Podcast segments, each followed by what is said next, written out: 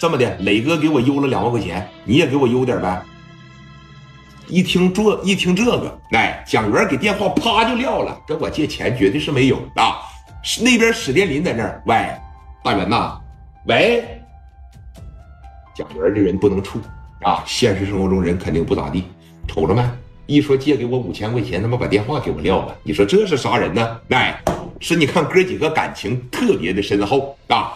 说打完了一通电话呢，磊哥啪的一站起来，哎，兄弟们当时也就站起来了，走吧，金尊酒吧吧，金尊酒吧。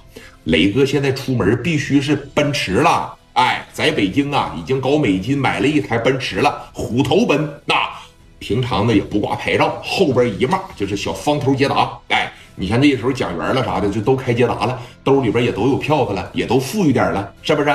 跟着磊哥呢？你像四大金刚，磊哥给开公司，一人一个月两万，在那个年代什么概念呢？你还能打着磊哥的旗号出去挣点钱，那特别特别的牛逼。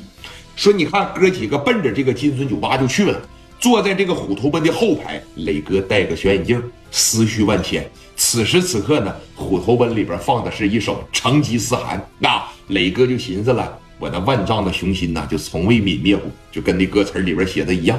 来了，说短短两年半的时间能发展的这么好，磊哥也是没有想到的。哎，你说把车啪嚓着往门口这一停下，从里边啊出来了十多个人，哎，过来迎接来了。这一看，这是有车队来了，是不是？这一看呢，这是这大户啊。你像磊哥他们这一去，必须得消费好几万。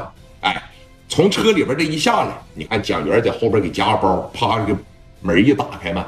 出来了十多个小伙，那也认识聂磊，有的呢也不认识，认识的呢上来就磊哥过来了啊！你好，磊哥，哎，稍微欠着点身子。磊哥呢，啪啪和他这一握手，你好，兄弟啊，磊哥，咱是上包间啊，咱还是坐卡座呀？坐卡座吧。啊，我不喜欢上包间，出来玩不就图一热闹吗？要在包间里边情况下，还不如在我公司玩呢。啊，那行啊，几位呀？我这一共。你看看呗，一共就十多个，我就这十多个人那。蒋元往前这一上，兄弟，今天呢是磊哥的生日，该怎么安排不用我教你了吧？原来是磊哥的生日啊！祝磊哥生日快乐啊！年年有今日，岁岁有今朝。你放心吧，一会儿肯定给你上节目。那磊哥当时这一吵，操，老弟净整些没用的，没必要，有的时候知道吧？哎，不要说那么客气，又得破费吧。不破费，磊哥，那你过生日，咱们店里边必须得表示啊啊！来吧来吧，磊哥，来来来，咱们里边请啊，咱们里边请。这一说里边请，服务员的态度呢还算是比较客气的。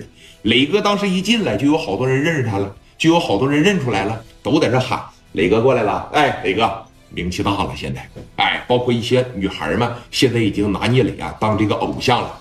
磊哥说：“你看，夸夸的一进去嘛，找个小卡座一坐，那十多个人在一个大桌上，咵嚓这一坐上，确实也是有排面。那小洋酒夸夸就上来了，小啤酒、果盘、小柿子、鱿鱼丝摆的满满的全是，小瓜子啊。当时聂磊就说了：这么的，我就不用了啊，给我这几个兄弟一人安排个女孩啥的啊，要长得漂亮的，岁数小点的。我这哥几个呢，一个比一个帅，放心，钱指定少不了你的啊。”那行，磊哥啊，我这就给咱们去安排这女孩好吧？这一说这个吧，在对讲机里边就叫过来了十多个，那每一个呀都是佳丽大长腿，长得非常的漂亮。磊哥当时一瞅，说行不，哥几个这一批要不行的情况下再换。哥，我感觉这一批就挺好。磊哥当时一瞅，说行不，哥几个这一批要不行的情况下再换。哥，我感觉这一批就挺好的啊，挺好，就都坐下吧。